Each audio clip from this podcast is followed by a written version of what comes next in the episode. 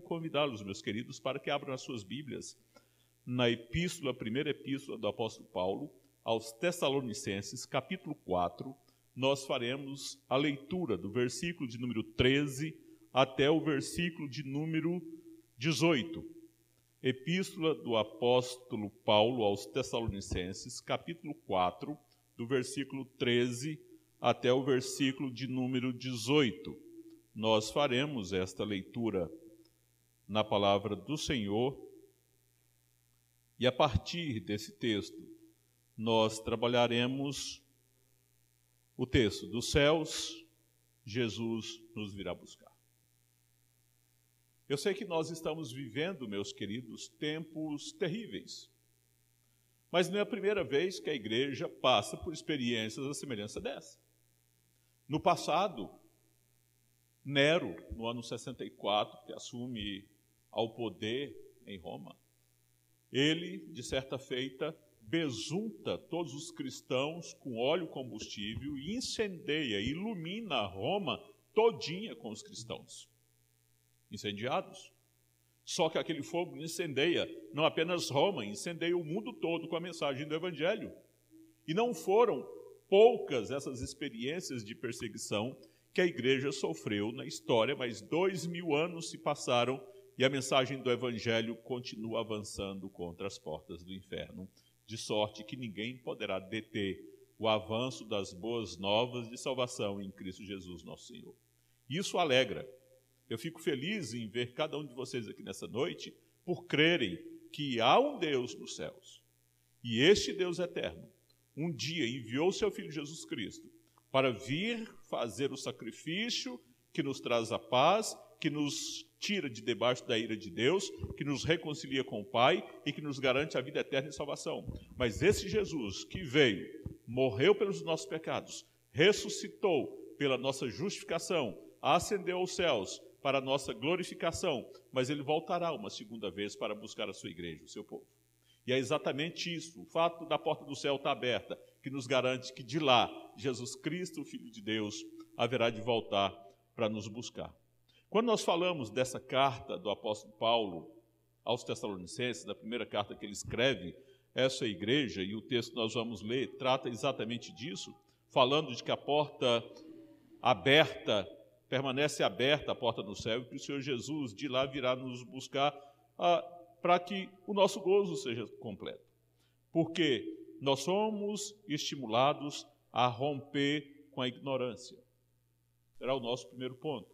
Mas antes disso, eu queria pensar com vocês a respeito do contexto dessa passagem. Vamos fazer a leitura e depois nós desenvolveremos o contexto da passagem. Diz assim a palavra do Senhor nosso Deus: Não queremos, porém, irmãos, que sejais ignorantes com respeito aos que dormem, para não vos entristecerdes como os demais que não têm esperança. Pois se cremos que Jesus morreu e ressuscitou, assim também Deus, mediante Jesus, trará em sua companhia os que dormem. Ora, ainda vos declaramos por palavra do Senhor isto: nós, os vivos, os que ficarmos até a vinda do Senhor, de modo algum precederemos os que dormem Porquanto o Senhor mesmo, dada a sua palavra de ordem, ouvida a voz do arcanjo e ressoada a trombeta de Deus, descerá dos céus. Os mortos em Cristo ressuscitarão primeiro. Depois, nós, os vivos, os que ficarmos, seremos arrebatados juntamente com eles entre nuvens para o encontro do Senhor nos ares. E assim estaremos para sempre com o Senhor consolai-vos uns aos outros com essas palavras. Vamos orar. Pai amado, nós nos colocamos diante da tua bendita e augusta presença, Deus. Hoje é o dia reservado para que, com exclusividade, nós compareçamos diante do Senhor. Recebe a adoração do teu povo, os cantos espirituais, os hinos, a leitura da tua palavra, como forma de culto, a devolução dos nossos dízimos já chegaram diante do Senhor. E eu sei que, juntamente com tudo isso, o Senhor tem recebido diante da tua graça o teu povo que celebra o teu nome, que te adora, Deus. Assim pedimos que tu continues a nos falar em nome e por amor do teu filho, nome esse pelo qual te pedimos que tu nos perdoe os pecados. Amém. Pois bem, meus queridos, Qual era a situação dos crentes da igreja de Tessalônica? Você lê inicialmente o apóstolo Paulo dizendo que ele não queria que aquela igreja, que aqueles irmãos fossem ignorantes em relação àqueles que, que já haviam morrido. Mas como é que fica se você para para pensar como aquela igreja estava raciocinando? Como é que fica a situação daqueles que já dormiram? Porque um ensino herético tinha sido espalhado no meio daquela igreja, dizendo basicamente o seguinte: se você teve um parente que morreu, e como Jesus não voltou ainda a segunda vez, então ele perdeu a oportunidade da salvação, porque ele perdeu a parousia, a segunda vinda, a manifestação gloriosa do Filho de Deus descendo dos céus. Ainda havia um outro ensino que dizia: não, eles não perderam a salvação, porque Jesus ainda não voltou, eles já morreram, mas quando Jesus retornar, então a segunda vez, eles perderão alguns privilégios em relação àqueles que ficarem vivos até o retorno do Senhor Jesus Cristo. Então eles estavam tristes. E eu fico pensando, como é que fica uma família, como é que fica a igreja, quando olha e percebe um banco ou outro vazio por causa de um irmão muito querido que já faleceu. Isso aconteceu na igreja de Tessalônica. Aqueles irmãos se tornaram uh, crentes em Cristo, crendo nele Jesus, e todos eles esperavam a vinda de Jesus com poder e majestade. Mas alguns irmãos dentre eles, cheios de fé e esperança, tinham percebido que aquele cenário estava mudando um cenário de muita alegria, de regozijo. Mas o que tinha acontecido? Basicamente porque, como já dissemos, alguns daqueles que creram em Jesus Cristo faleceram.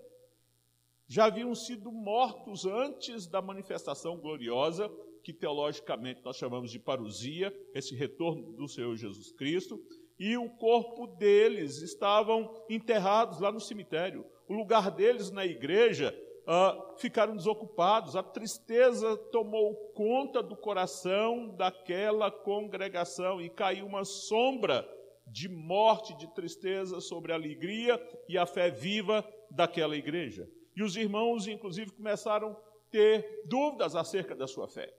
Será que vale a pena servir a Jesus? Porque e se eu também morrer? E Jesus não tiver voltado, será que valeu a pena? Será que compensou eu guardar a fé, guardar a esperança? Então eles começam a questionar-se diante da esperança que havia em Cristo, perguntando de que adianta crer em Cristo e esperar sua, esperar sua vinda se a gente corre o risco de morrer antes? O que adianta a gente crer crer em Jesus Cristo, se os nossos olhos pararem de ver, se o nosso ouvido parar de ouvir, se o nosso coração parar de bater, se o nosso corpo é posto no túmulo e ali ele se decompõe e encontramos ali o fim de tudo. Mas eu quero anunciar para vocês, meus irmãos, que enquanto o céu estiver aberto e ele não se fechará à igreja de Jesus Cristo, que de Jesus virá de lá para nos buscar e a nossa esperança deve permanecer viva vibrante, na certeza de que aquele que fez a promessa é fiel. Então, não há motivo para desânimo. A morte não pode nos separar do amor de Deus que está em Cristo Jesus e não deve haver no meio do povo de Deus desânimo ou lamentação por causa das dificuldades. Então, nessa carta aos Tessalonicenses, o apóstolo Paulo então aborda esse assunto e usa dessa oportunidade para corrigir o erro que tinha sido inserido ou disseminado no meio daquela congregação e trazendo os ensinamentos do próprio Senhor Jesus Cristo. Mas antes de entrar em detalhes, ele faz duas observações. Primeiro, antes de tudo, ele ensina que os irmãos em Cristo não devem viver em ignorância acerca do ensino bíblico. Às vezes a gente, e, e foi o desafio que nós levantamos aqui na igreja, nas escolas dominicais, desde o início do ano. É preciso que nós atrelemos duas coisas e elas estejam bem unidas e bem firmes. Nós devemos ser o povo da palavra, o povo que conhece a Bíblia, o povo que sabe manusear essa palavra da vida, mas também devemos ser um povo que ora. E parece-me que Deus está juntando essas duas coisas nessa congregação aqui, meus queridos. Nós somos, nós somos, nós temos sido o povo que se debruça sobre a palavra.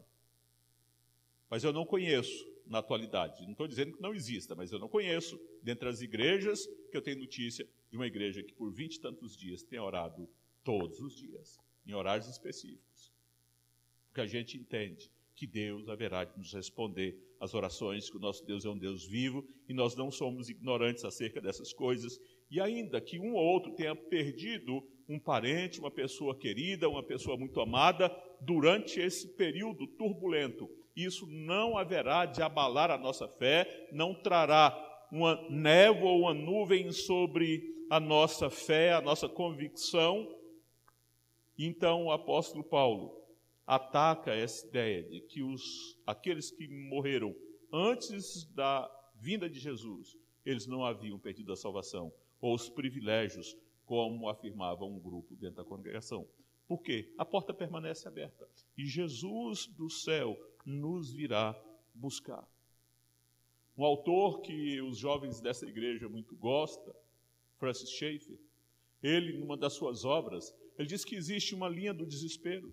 E abaixo dessa linha estão aqueles que estão vivendo essa cultura desses dias ah, baseado no existencialismo, sem nenhuma esperança, mas há um grupo que está acima dessa linha, que foram aqueles que receberam Jesus Cristo na condição de Senhor e Salvador e têm a convicção, a certeza de que os céus lhe aguarda, de que a porta do céu não pode ser fechada para esses.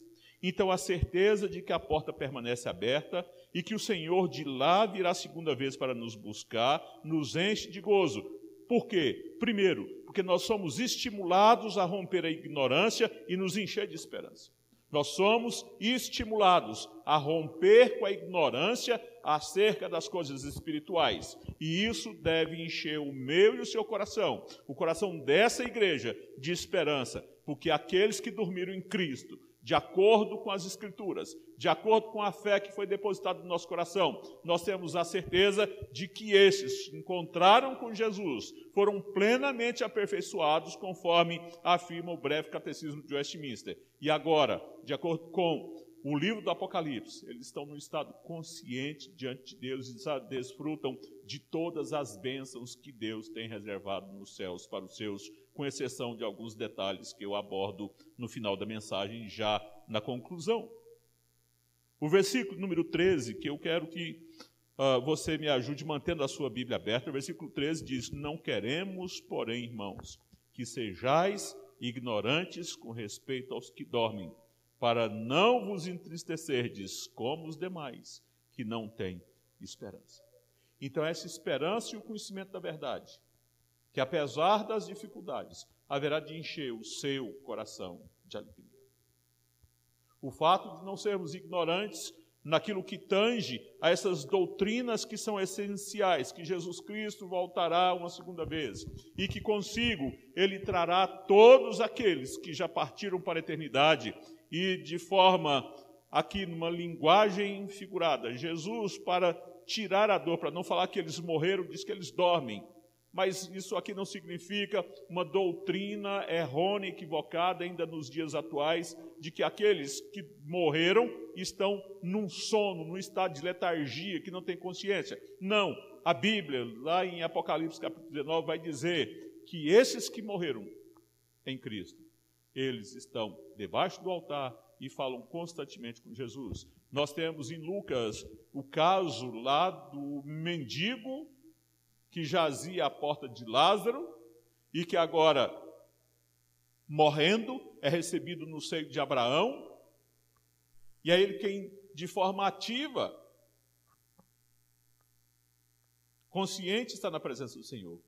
Ao passo que também aquele rico no inferno sente e sofre as agruras, as dores mais terríveis, clamando e esperando que, ainda que com a pontinha do dedo, uma gota de água refrescasse-lhe o sofrimento e diminuísse o sofrimento. Mas aqui então, o Senhor Jesus Cristo trabalhando, me perdoe o apóstolo Paulo, trabalhando essa questão, ele diz que o fato da porta estar aberta nos céus e que o Senhor vai vir uma segunda vez, vai nos buscar. Isso enche de gozo, porque nós temos, meus queridos, que conhecer mais da palavra, temos que tirar a ignorância de lado para que o nosso coração seja cheio de gozo e de alegria. Pensemos no seguinte: o apóstolo Paulo, quando trata desse aspecto, se você não crê que Jesus Cristo morreu, mas ressuscitou, então não faz sentido a gente estar aqui.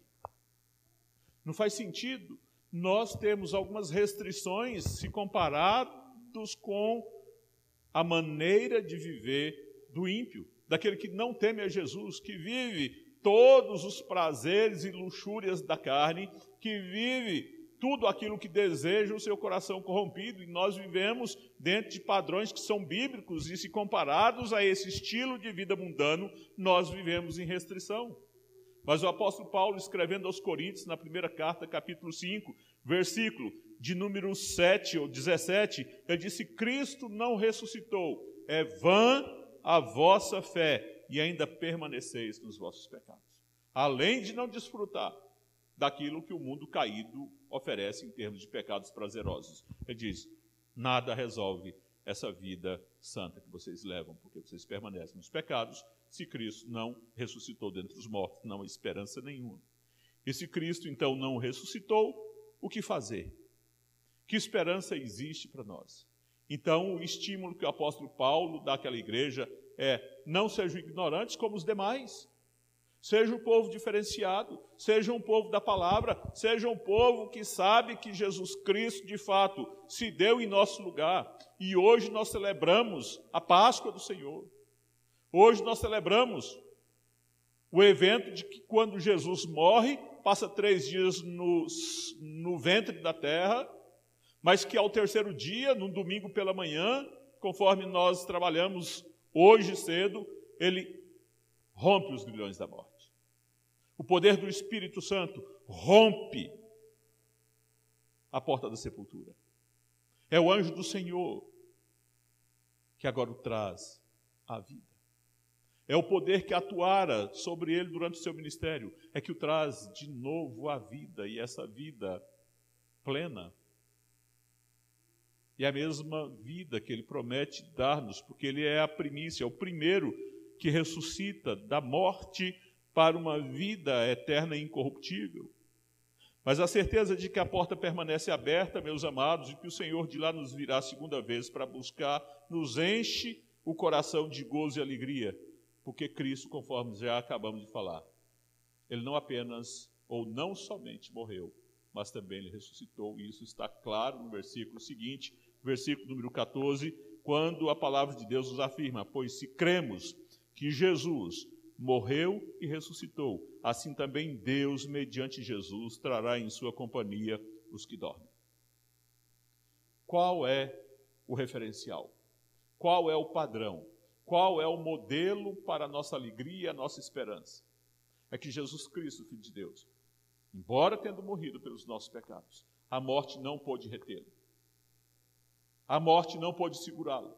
Ao terceiro dia, então, ele rompe esses grilhões. Ele ressuscita. Ele vem novamente à vida. Ele tinha espiado completamente a culpa que pesava sobre nós. Culpa nenhuma mais pesa sobre aqueles que creram em Jesus Cristo para a redenção das suas vidas e para o completo para o completo pagamento da dívida que constava sobre cada um de nós. Nós fomos unidos à pessoa e à obra de Cristo Jesus, ainda enquanto mortos, ainda enquanto separados de Deus, ainda naquele momento em que o pecado tinha poder sobre as nossas vidas e o salário do pecado não é outro senão conforme o ensino do apóstolo Paulo, que é a morte, porque o salário do pecado é a morte. Mas você foi unido à pessoa e à obra de Jesus Cristo de sorte que pela graça sois salvos mediante a fé. E isso não procede de nenhum de nós, é dom, é presente, é dádiva de Deus. E aí nós aprendemos aqui em Efésios capítulo 2 que ele, Deus, nos deu vida, estando vós mortos em vossos delitos e pecados, nos quais andastes outrora, segundo o curso deste mundo, segundo o príncipe da potestade do ar, do espírito que agora atua nos filhos da desobediência, entre os quais também todos nós andamos outrora, segundo as inclinações da carne, fazendo a vontade da carne e dos pensamentos, e éramos, por natureza, filhos da ira. Como também os demais. E aí entra uma, condição, uma conjunção adversativa, dizendo: Mas Deus, sendo rico em misericórdia, por causa do grande amor com que nos amou, estando nós mortos em nossos delitos, nos deu vida, unindo-nos à pessoa de Cristo Jesus. Porque pela graça sois salvos. E juntamente, unidos agora a Ele, nos ressuscitou, já que nós com Ele morremos, com Ele recebemos vida. Versículo 6 de Efésios 2 E juntamente com Ele nos ressuscitou, e mais do que isso, nos fez assentar nos lugares celestiais em Cristo, para mostrar nos séculos vindouros a suprema riqueza da sua graça e em bondade para conosco em Cristo Jesus, porque pela graça sois salvos mediante a fé. Isso não vem de vós, é dom, é presente, é dádiva de Deus. Nós somos unidos à pessoa de Cristo. A morte já não tem mais poder sobre nós. Jesus morreu e ressuscitou ele venceu a morte. E se você foi unido de maneira inseparável, aquilo que nós chamamos de união mística, se você foi unido à pessoa de Cristo, em semelhança do seu sofrimento, se você foi unido à pessoa e à obra de Cristo, em semelhança da sua vergonha, da sua morte, você também foi unido de forma inseparável à pessoa e obra de Cristo, de sorte que quando ele, Jesus, rompeu a morte, também cada um de nós, de maneira objetiva, naquele dia, unidos, ainda antes da nossa existência, unidos à pessoa de Cristo, objetivamente, lá nós já ressuscitamos. E subjetivamente, nós, de acordo com o Dr. Richard Geffen, um escritor norte-americano, reformado e conservador, ele diz que então, subjetivamente, pessoalmente, a nossa ressurreição volta a acontecer no dia em que o Espírito Santo nos regenera, no dia que o Espírito Santo gera no nosso coração fé e arrependimento. Olhando para esse texto de Efésios capítulo 2, o Dr. Richard Geffen diz que então nós fomos unidos à pessoa de Cristo em semelhança da sua ressurreição e no dia da nossa conversão, que necessariamente não é o dia que você foi batizado, mas no dia que o Espírito Santo agiu internamente no seu coração, te dando vida no estado de morte espiritual que até então você estava sujeito a ele. Você ressuscitou. Mas aguarda-nos, segundo esse mesmo autor, uma terceira ressurreição, que é aquela que se porventura nós passarmos por essa experiência que alguns irmãos da igreja de Tessalônica tinham experimentado, que era morrer, dormir em Cristo, a nossa esperança não se definha. A nossa esperança, de forma alguma, ela é afetada, porque a palavra de Deus diz que então, quando Jesus Cristo retornar, nós fisicamente, se tivermos mortos, receberemos um novo corpo, um corpo incorruptível, não mais sujeito à doença, não mais sujeito aos sofrimentos, às limitações, mas um corpo glorificado à semelhança do Cristo ressurreto, aquele que surgiu da sepultura, não mais sujeito a nada desse mundo, inclusive à morte, porque se a morte é salário do pecado e o pecado não tendo mais poder sobre nós, isso significa que quando Jesus retornar e recebermos esse corpo novo, glorificado, à semelhança daquele de Cristo, nada mais terá poder neste mundo ou em decorrência do pecado sobre as nossas vidas, porque com Cristo, ah, então, se dá esse terceiro aspecto da ressurreição. E ainda mais, meus queridos, 1 Coríntios capítulo 15, versículo 20, falando a respeito desse assunto, nós vamos encontrar o apóstolo Paulo dizendo não apenas que se Cristo não ressuscitou, nós somos os mais infelizes dos homens, mas agora sim, em outra dinâmica, no versículo 20, ele vai dizer, 1 Coríntios, capítulo 15, versículo de número 20, mas se de fato Cristo ressuscitou dentre os mortos, sendo ele a primícia dos que dormem. Veio a morte por um homem, mas veio a salvação e a redenção por um outro Adão, nosso segundo Adão. E nele, unidos a ele agora, se ele é o primeiro dentre os mortos que volta à vida, à vida incorruptível, ele é o primeiro dos frutos que Deus colhe. E nós, os demais, nós, os cristãos, nós, aqueles que cremos em Jesus Cristo, unidos a Ele, no dia glorioso do retorno de Jesus Cristo, nós também receberemos um corpo imortal. Isso alegra o seu coração. Isso tem o poder de transformar nossa perspectiva de vida diante dos momentos mais difíceis aos quais nós possamos ser submetidos. Por um simples fato, meus queridos. Isso confortou a igreja de Tessalônica. Isso mudou o coração daqueles irmãos que estavam entristecidos em razão da ignorância que eles tinham acerca dessas verdades bíblicas.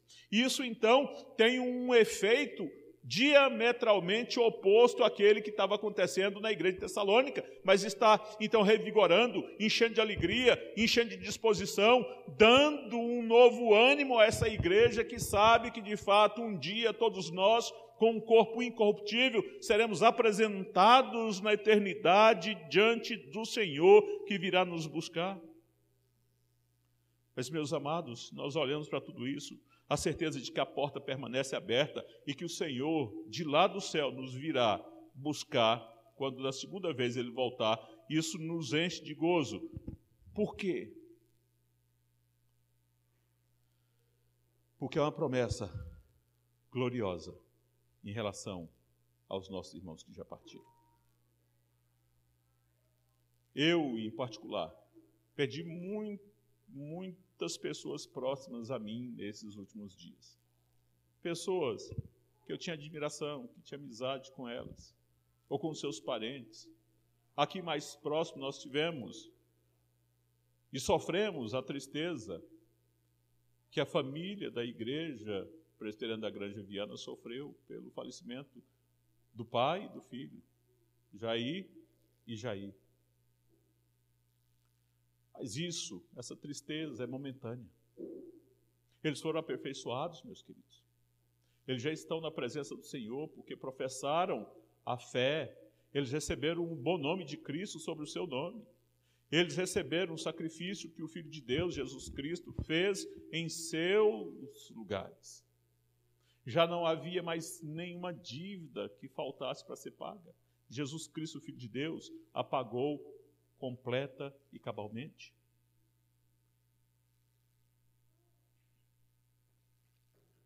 Isso significa que essa promessa gloriosa em relação àqueles que já partiram haverá de encher, sim, o coração desses nossos irmãos de gozo, porque a palavra de Deus é muito clara quando trata desse assunto, a partir dos versículos de número 15 até o 17, quando o apóstolo Paulo diz: Ora, ainda vos declaramos por palavra do Senhor isto: nós, os vivos, os que ficarmos até a vinda do Senhor, de modo algum precederemos os que dormem, porquanto o Senhor mesmo, dada a sua palavra de ordem, ouvida a voz do arcanjo e ressoada a trombeta de Deus, descerá dos céus, os mortos em Cristo ressuscitarão primeiro, depois nós, os vivos, os que ficarmos seremos arrebatados juntamente com eles entre nuvens para o encontro do Senhor nos ares, e assim estaremos para sempre com o Senhor.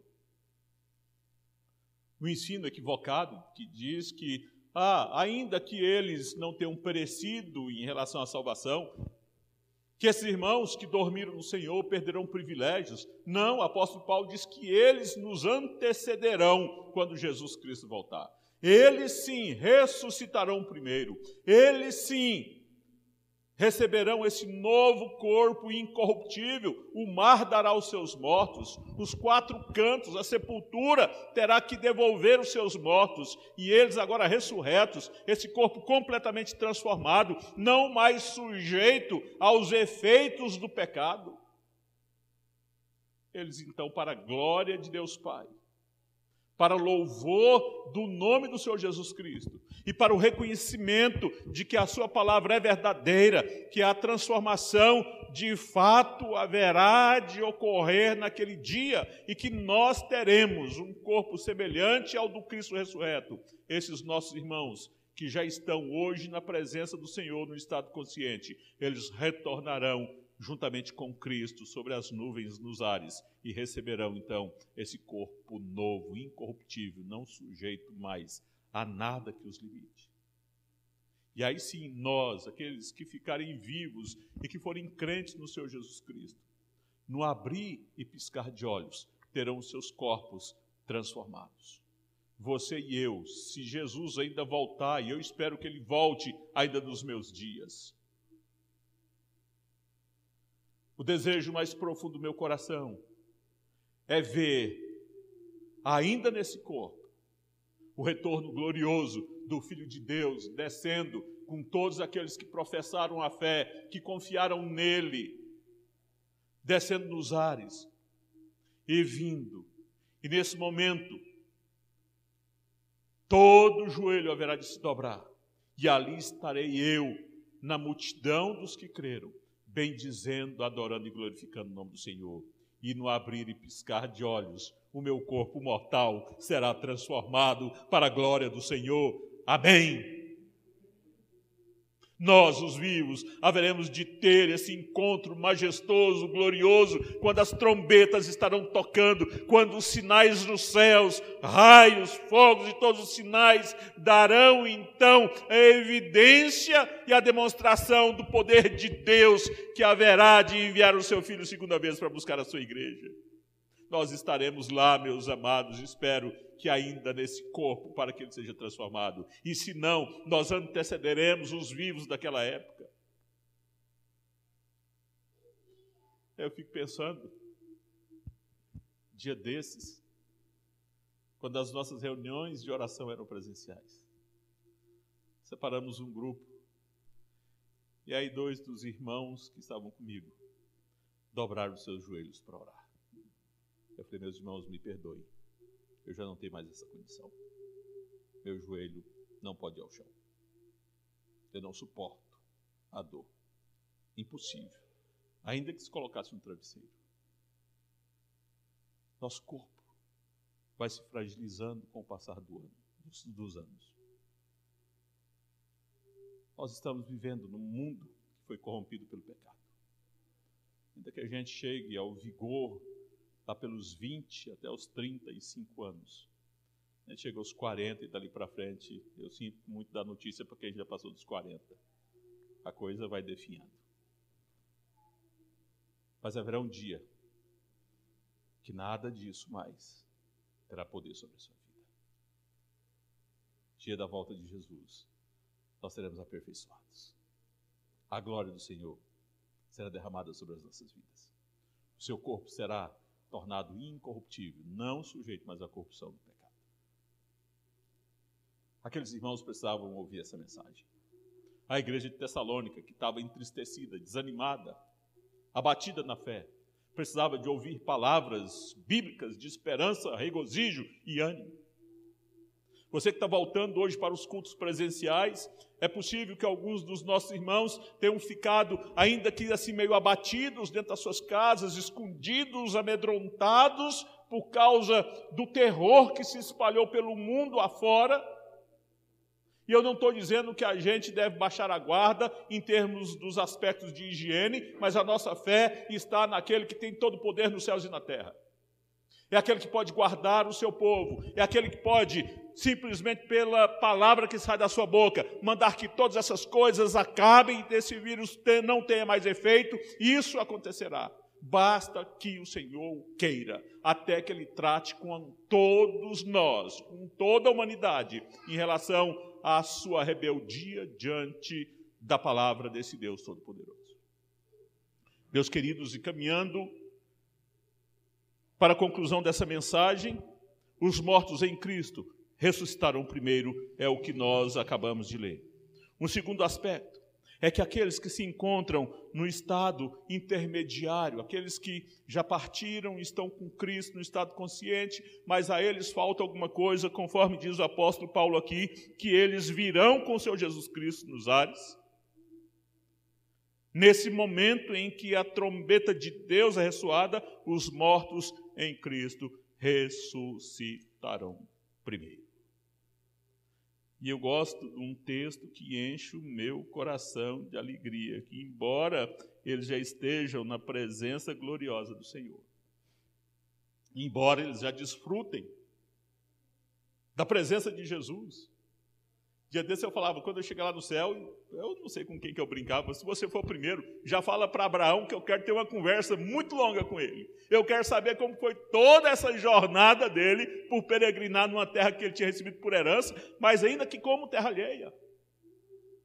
Esse homem que tinha por pátria os céus, esse homem que olhava para os céus dizia assim: lá é Canaã celestial, lá é sim a cidade que tem justo fundamento, e é lá que eu vou morar, ainda que aqui Deus tenha me prometido uma terra que mane leite e mel. Lá sim estão as moradas eternas, onde as ruas são de ouro e cristal.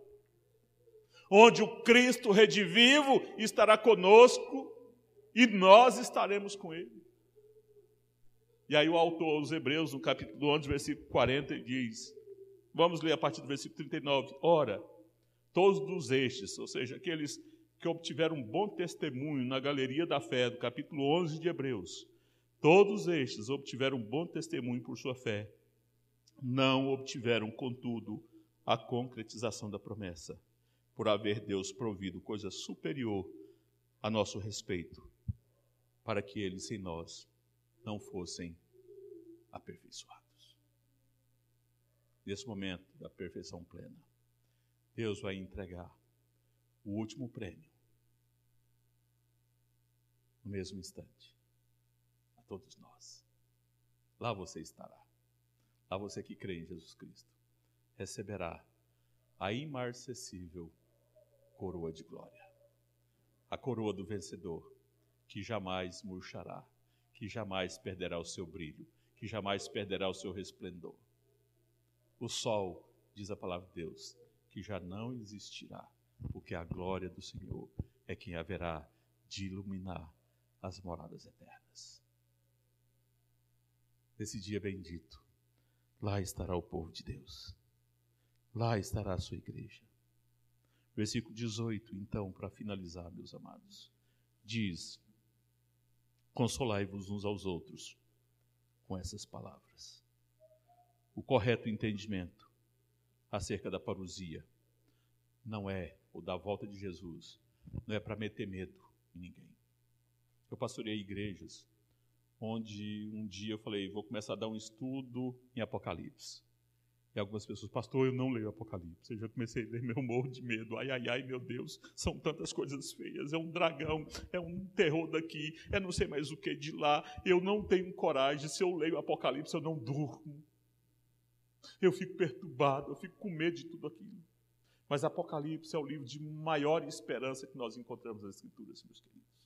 Em Apocalipse está claro que o Cordeiro de Deus, que tira o pecado do mundo, que foi morto e ressuscitou, hoje está no trono, é o leão da tribo de Judá, aquele que veio para vencer e venceu, aquele que abriu os selos, aquele que então abriu a porta dos céus, que nos antecedeu, é a primícia dentre os que dormem, ressuscitou da morte, a morte não pôde retê-lo, ele então ascendeu aos céus, está sentado à mão direita de Deus, de onde haverá de vir para julgar vivos e mortos e dar a cada um segundo as suas obras obras, a nós que não confiamos nas, nossas obras, Ele haverá de dar, sim, Deus, na justa medida da obra de Cristo na cruz do Calvário. Nós receberemos o prêmio que ele conquistou por nós naquela cruz. Nós somos o povo da cruz. Nós somos o povo de Jesus, nós somos o povo da fé, nós somos essa família que agora tem os olhos fitos naquele que tem todas as coisas debaixo da sua mão, do seu poder. Nada poderá tirar a alegria do seu, do seu coração ou atemorizar nossa fé e esperança, meus amados. Nós confiamos em Cristo e na Sua obra. Ainda que nós tenhamos perdido alguém, isso não pode levar o nosso luto por muitos dias, porque essa, essa separação é meramente temporária. Se os seus amados partiram e estão com Cristo, há uma certeza e garantia que nós novamente haveremos de reencontrá-los na presença do Senhor. Então não deixe o seu coração se atribular por causa dessas coisas. Um dia nós estaremos novamente reunidos como povo de Deus e nos alegraremos e celebraremos, porque Ele, Jesus, venceu, e nós, porque fomos unidos a Ele, também venceremos. Há um conforto, meus queridos, nas bênçãos eternas, porque nós estaremos para sempre com o Senhor. O texto de Mateus 28 que nós trabalhamos nessa manhã termina com a grande comissão. E Jesus diz que enquanto nós estivermos evangelizando, enquanto nós estivermos cumprindo a sua ordem, Ele estaria todos os dias conosco. Aí depois desse dia que Jesus, entre as nuvens, voltar com os nossos irmãos que dormem, ou seja, aqueles que morreram e partiram, estão com Ele. A coisa muda.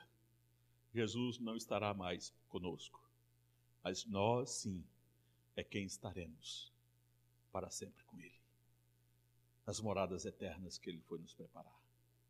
Coisas essas que o apóstolo Paulo, quando escreve a primeira carta aos Coríntios, capítulo 2, versículo 9, diz que isso os olhos humanos não viram. O coração humano não foi capaz de cogitar, a mente humana não foi capaz de pensar acerca dessas coisas maravilhosas que Deus tem reservado para aqueles a que Ele ama ou para aqueles que amam a Deus. Isso consola, isso enche de gozo e alegria o nosso coração. Nós vamos fazer daqui a pouco, dentro de poucos minutos, esse anúncio de que um dia nós estaremos com o Senhor e que todas as vezes que a gente celebra essa mesa, essa proclamação, meus queridos, porque há conforto nas bênçãos eternas, pois nós estaremos para sempre com o Senhor para aqueles que tiveram amigos, familiares, ceifados. Mantenham a esperança.